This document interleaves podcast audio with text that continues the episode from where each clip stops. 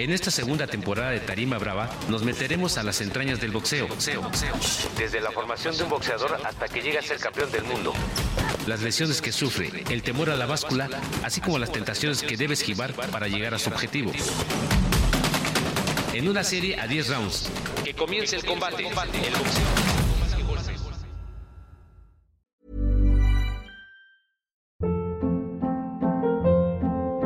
Hold up. What was that? Boring. No flavor. That was as bad as those leftovers you ate all week. Kiki Palmer here, and it's time to say hello to something fresh and guilt-free. Hello Fresh. Jazz up dinner with pecan-crusted chicken or garlic butter shrimp scampi. Now that's music to my mouth. Hello Fresh. Let's get this dinner party started. Discover all the delicious possibilities at hellofresh.com.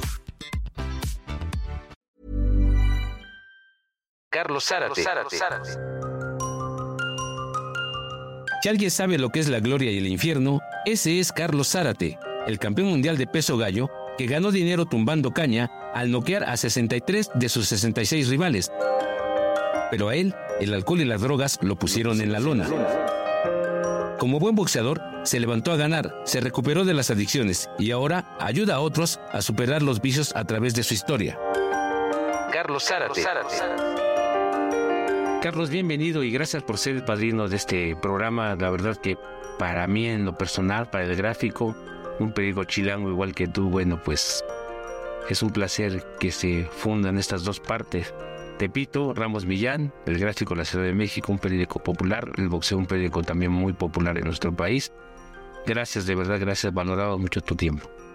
Bueno, sí, este Rodolfo, para mí es un orgullo de veras, sinceramente, estar conviviendo este momento, esta entrevista, porque pues me has platicado cosas muy bonitas, me has recordado el México lindo que era antes y estamos aquí para para que sepa la, la gente, el público, los aficionados al boxeo, que, que todo lo que hicimos fue a causa de, de, de ya traerlo desde nacimiento. Carlos, tú eres una persona muy bullanguera, te gusta bailar, te gusta convivir con las personas. Y, de hecho, tu esposa eh, fue miembro del grupo Las Estrellas de Plata. ¿Qué cantabas? ¿Qué le cantabas a ella? ¿Qué hacían en ese tiempo, en los setentas? Fue, fue una, una historia mm, de, parte de amigos míos que, que los invité a ver a un hermano, a visitarlo allá en Valle de Aragón. Y ahí pues eh, uno de ellos dijo que conocía a, a, Nelly, una que cantaba en las Estrellas de Plata, y, y, me dice, si quieres te la presento. Esta noche tengo ganas de bailar y de llevarle a mi negra serenata. Y la, la conocí, nos presentamos e inmediatamente la invité a cenar al otro día y de ahí empezó a ser una historia, parte de mi vida que hasta la fecha le agradezco a Dios. Con mis amigos que le voy a presentar para ponerle en la puerta una cumbiamba. Carlos, en aquel tiempo se acostumbraba a dedicar los discos del 45, ¿no? Que tenía para escribirle. ¿Te acuerdas qué disco, qué disco le dedicaste en aquel tiempo? Hubo, hubo varios, hubo varios motivos porque en ese tiempo estaba la Sonora Matancera y para mí la Sonora Matancera ha sido el grupo tropical que mejor he escuchado en, en, en, en toda mi vida. Entonces eh, le dediqué un disco de ella, se lo regalé y hasta la fecha ahí está en la casa. Ah, mira qué bonito recuerdo, eso es perturbable, así como su matrimonio, ¿no? Qué padre. Sí. Oye, Carlos, en aquel tiempo el dólar era 12.50. Lo cambiabas el, el, tipo de cambio en los 70, 76. Sí, sí, como no, era muy barato y, y, y, y se gozaba, se disfrutaba gastar eh, ese, ese tipo de dólar porque pues nosotros, yo ganaba, ganaba 200 mil dólares que, que, que, ya convertidos a millones ya, ya, ya eran tres, tres y medio millones. Entonces, este, pues eh, viví una época muy hermosa. Eh, le doy eh, gracias a Dios de que, de que todavía permanezco en muchas mentes de, de, de aficionados al boxeo y estoy muy orgulloso de todo eso. ¿Cómo te divertías? ¿Qué ibas? ¿Qué salones de baile había en ese tiempo? ¿Te gusta bailar? Nelly cantaba. ¿Cómo te divertías? ¿Cómo se divertían? Mm, No, pues ella iba a tocar y yo la acompañaba y tocamos en varios, en varios, la- en el salón Maxim que antes era y que después cambió a, a la Maraca, este, el Colonia, en fin, muchos, muchos salones de baile que, que, que anduvimos eh, visitando. En el año en que tú te coronaste campeón del mundo estaba la película Rocky, que nadie se imaginó que iba a ser una saga tan exitosa, perdón, con Sylvester Stallone. ¿Cómo, cómo puedes fusionar esas dos partes? Tu carrera, campeón tú, Rocky en, en la imaginaria, pero finalmente el boxeo. Pues imagínate nada más que qué paquetote me, me dejas hablar porque eh, en Rocky fue una de las películas más exitosas y la, la- una de las primeras también que, que se, se hicieron. Y, y pues eh, y de box imagínate nada más. Varias veces la vi hasta la fecha mm, cuando salen las peleas me gustan me gustan porque me hacen recordar un, un lindo tiempo un lin- lindos momentos que viví Carlos, eh, naciste en Tepito, un barrio bravo, barrio de campeones, pero te fuiste muy niño a Ramos Millán. Eh, ¿Cómo fue tu infancia? ¿Cómo puedes resumir tu infancia? Pues sí, eh, mi papá murió, murió tres meses antes de que yo naciera. Y entonces, eh, después de un tiempo, mi mamá conoció a un señor que, que le dieron un, un trabajo de conserje en, en una escuela de la Ramos Millán. Y ahí empezó mi vida porque a mí me gustaba pelearme en la calle, en la escuela, donde fuera. Yo, era- yo creo que nací para eso porque era muy peleonero. Ahí conociste en paz descanse a Lorenzo López, un referee, Sí, pues ah, pues con él, mero. Él era un poco más grande que yo, pero los sábados me, tocaba barrer los salones y yo sacaba todas las bancas y ponía a otro chavo de, de, de, mm, de tomador de tiempo y que sonara la campana, un bote ahí. Pero sí, sí, Lorenzo fue muy, muy amigo mío también. Y pues con él aprendí mucho de box. Desde ahí tenemos que te gusta el boxeo. ¿Cómo llegas al, al viejo Jordán o llegas al otro gimnasio primero? Bueno, antes de eso creo que me recuerdo que en mi colonia hacían funciones de box todos los 16 de septiembre y pues yo me andaba peleando siempre en cualquier lado. Entonces un señor de ahí de, la, de una tienda, una miscelánea, me dijo, oye, ¿no quieres pelear en la, en la esplanada de Zacalco? Sí, y peleé y entonces eh, empecé a sentir la adrenalina arriba, lo que se siente arriba de un ring. Y, me eché varias peleas ahí en, en, la esplanada de Zacalco, todas las gané. Y, y después entré a los guantes de oro. Le, le dije a mi hermano que quería pelear en los guantes de oro. Y fuimos a ver al Cuyo Hernández. Y de ahí empezó mi carrera porque me dijo que sí, pero me dijo, súbete a hacer guantes con ese muchacho. Ya me subí y, y nos dimos una tunda los dos. Y ya después me dijo, ¿sabes quién es? Le digo, no. Dice, es el Jalimí Gutiérrez. Historia. Dice que, que- que va, que va a disputar el campeonato mundial. Y mira, mira que cómo te comportaste con él. Está bien, te, te necesito aquí también. Quiero que estés aquí. Don Arturo Curio Hernández fue uno de los tres pilares en la historia del boxeo mexicano, junto con Pancho Rosales y Lupe Sánchez. Dirigió a tres de los más grandes ídolos de la afición mexicana, Rodolfo Chango Casanova, José Toluco López y Rubén Púas Olivares. También llevó al título mundial a Alfonso Zamora y Ricardo Finito López y a nuestro invitado de hoy, Carlos Zárate. Entonces ya empezó el torneo de los guantes de oro. Me hice como 15 peleas, porque antes los guantes de oro eran famosos y de puro peleador, puro chamaco peleonero. Entonces yo gané todas las peleas, fui el mejor campeón de ese torneo, le gané a Eliseo Cosme, un, un, un muchacho que fue dos veces campeón nacional. Y, y, y antes para ser campeón nacional tenía que ser ganarle a todos y Sí, sí, sí, tenía que ser bueno de, de veras. Entonces fue, fue un- una pelea mucho, muy nombrada también con Eliseo Cosme. Gente se quedó afuera también de, de la Arena Coliseo en esa pelea, en esa final. Estuvo también Alfonso Zamora ahí.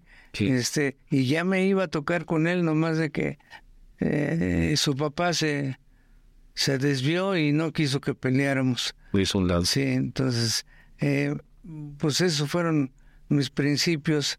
Eh, gané el campeonato y ya después de, mm, de dos años que estuve entrenando, preparándome para profesional, le dije a don Arturo que quería pelear yo de profesional. Y ya empezó ahí, empezó ahí la, mi, historia ah, ah, de mi trayectoria de peleas, de knockouts. Y pues gané muchas por nocaut al principio, como bien lo dices. Fueron, fueron muchas peleas que finalmente salían los periódicos en aquel tiempo ganarse el esto, la afición, que era también muy importante los periódicos, ganarse ese lugar, ese espacio, verte en el periódico de repente convertido en campeón del mundo. Pero hubo aquí cosas que marcaron tu carrera. Una, el triunfo contra Rodolfo Martínez. El segundo, la derrota, entre comillas, contra Lupe Pintor. La pelea de las Zetas y sobre todo la, la derrota con Wilfredo Gómez por las condiciones en que subiste. ¿Nos puedes contar esas cuatro? Sí, cómo no. La primera, la primera que, que perdí fue con, con Lupe Pintor.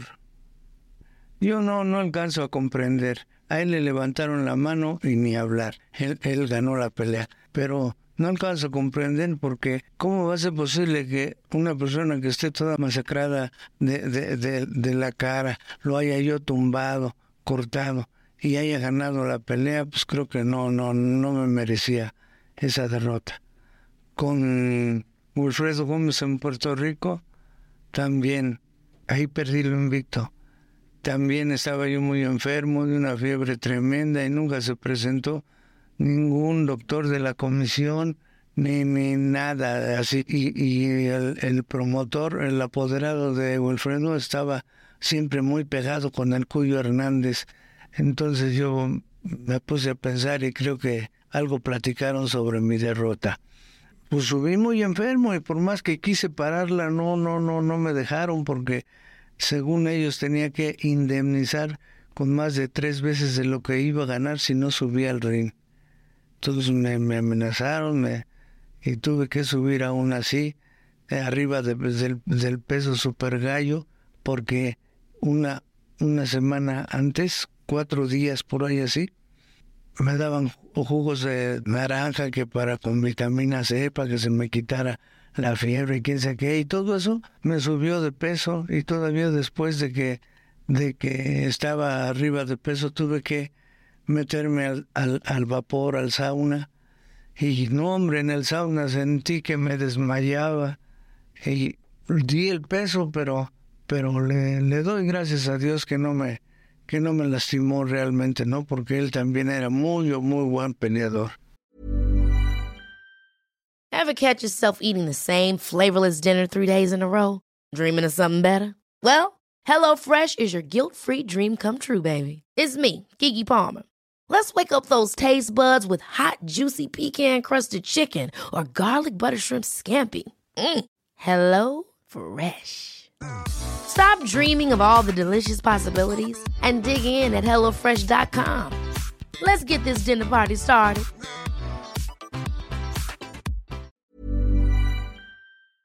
La pelea de las Zetas es quedó para la historia por muchas cosas. Primero, por una rivalidad que ustedes, que Alfonso Zamora nunca sintieron. No, no eran rivales, ustedes eran amigos. Pero se hizo rivalidad por la prensa, por el Cuyo Hernández, por el papá de Zamora. Exacto. Y este, pero también quedó marcada porque ese día cayó un paracaidista, ¿no? Hubo varios sucesos. Y el papá de Zamora le dio una patada a Cuyo Hernández. ¿Cómo lo viviste? ¿Tú cómo lo vieron ustedes? Hubo varios sucesos. Primeramente, cuando estábamos calentando ya en los vestidores, se oyó un tronido, pero, pero, ¡pum! como una bomba. Y, y era que se había, se fundió un transformador. Se, se tronó, se reventó. Susto, ¿no? Sí. Y después pues ya subimos al ring y en el primer round se subió un karateca a querer eh, pelear con, con quien fuera de los dos o con los dos porque hacía señales de que quería con los dos. Ya subió la policía y lo bajó como, ya sabes, muy decentemente, a, pu- a puros macanazos. Y pues de ahí se armó, se armó muy, muy, muy fuerte la pelea. Hubo muchos cambios de golpes en cuatro rounds. Estuvo muy emocionante. Y pues le gané, le gané, lo noqué. Sí, y la pelea del Cuyo que decía que era buen... Ah, sí, también ese otro suceso que se subió el, el, el papá de Poncho y se fue directo con el cuyo y se agarraban de la cuerda los dos y que, que se aventaban patadas, pero nomás eran rasguños de patadas.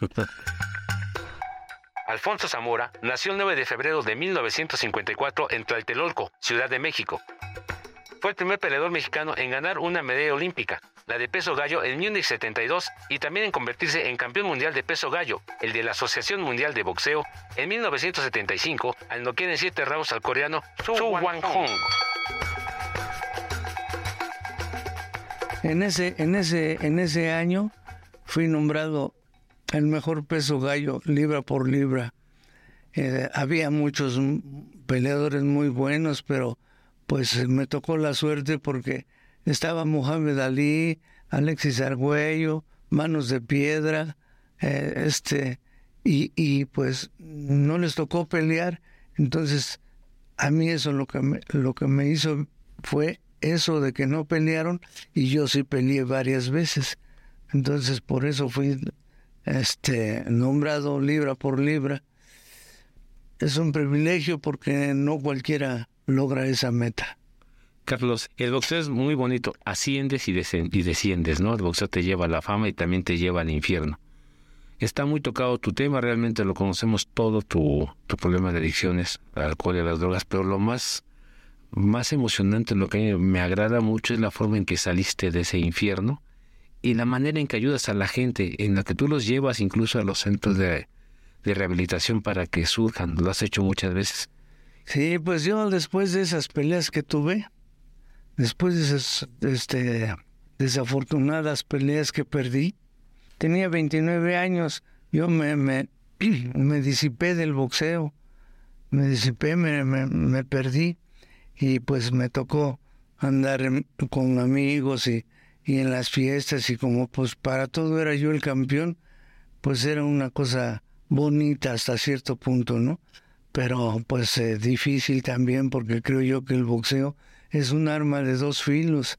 Eh, uno se acostumbra a la buena vida, a andar eh, de pachanguero, andar, ¿no? Disfrutando de, de lo que ganaste y todo esto, pero, pero la otra es de que también si no tienes los pies bien puestos sobre la tierra, caes, caes en, en las tentaciones y, y, pues eso, eso me pasó a mí.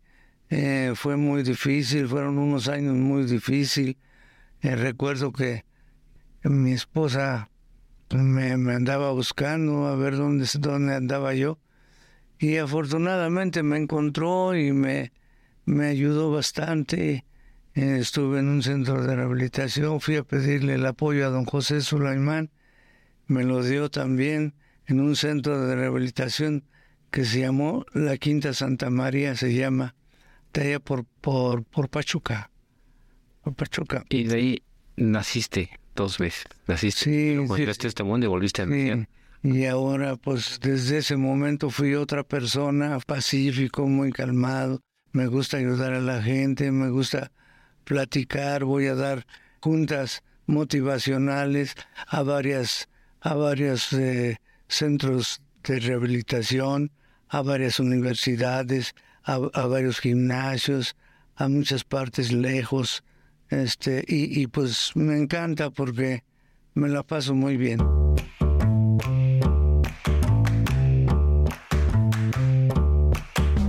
Encuentra los mejores pasatiempos todos los viernes en El Gráfico, el periódico popular más leído en la Ciudad de México. Visítanos en elgráfico.mx y síguenos en nuestras redes sociales.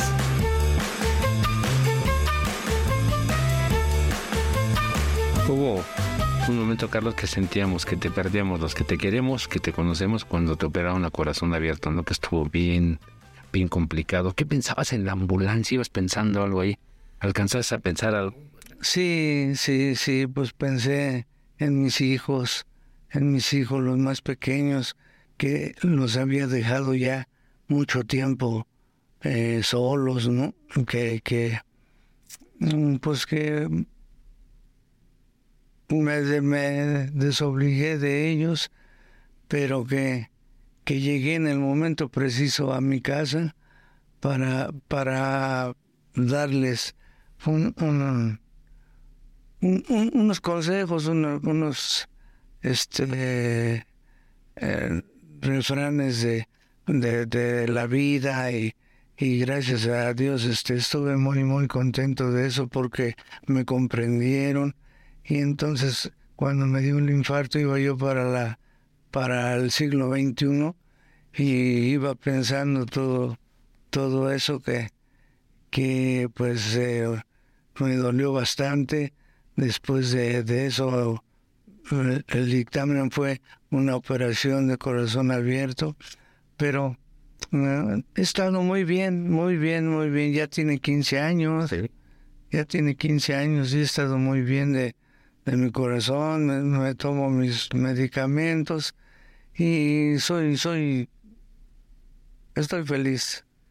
Nosotros también, Carlos, de verdad que qué bueno, este, a nombre del gráfico, a nombre mío, este es un orgullo que seas el padrino de este programa. Y quien quiera saber más de tu vida, que compre el libro El no Causa. Ah. Ahí está resumido todo. Cuando saliste del hospital dijiste, vamos a revisar ya lo que he escrito. Me llevó una memoria a su lo para revisarlo porque lo hemos platicado antes en un viaje y de ahí salió todo y la verdad que conocí más de su vida a través de lo que él porque lo escribió en primera persona.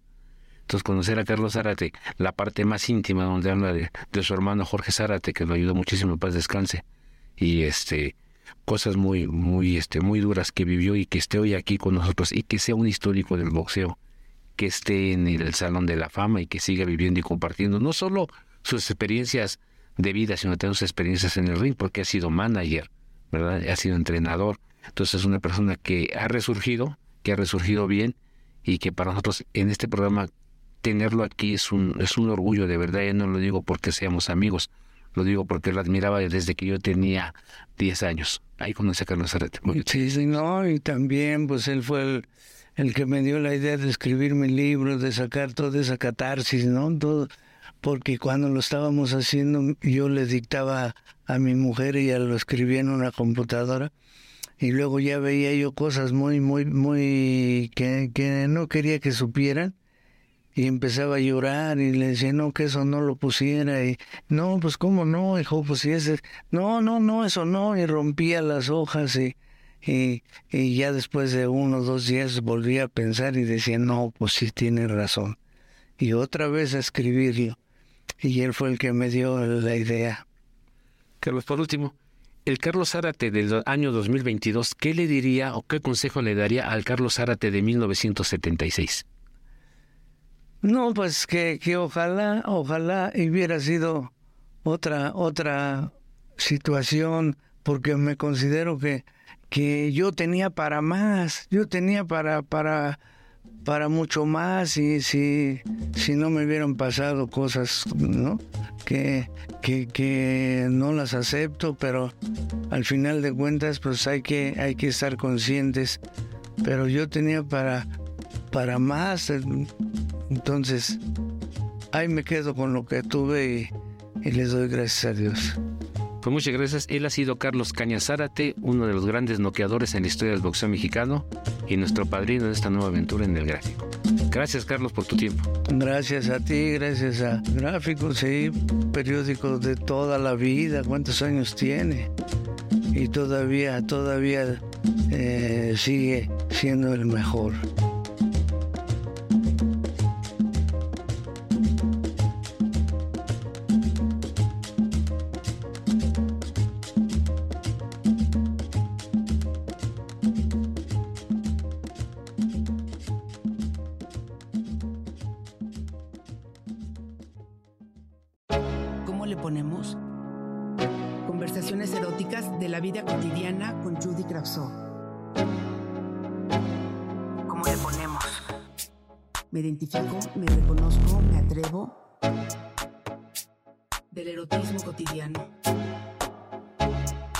Los otros.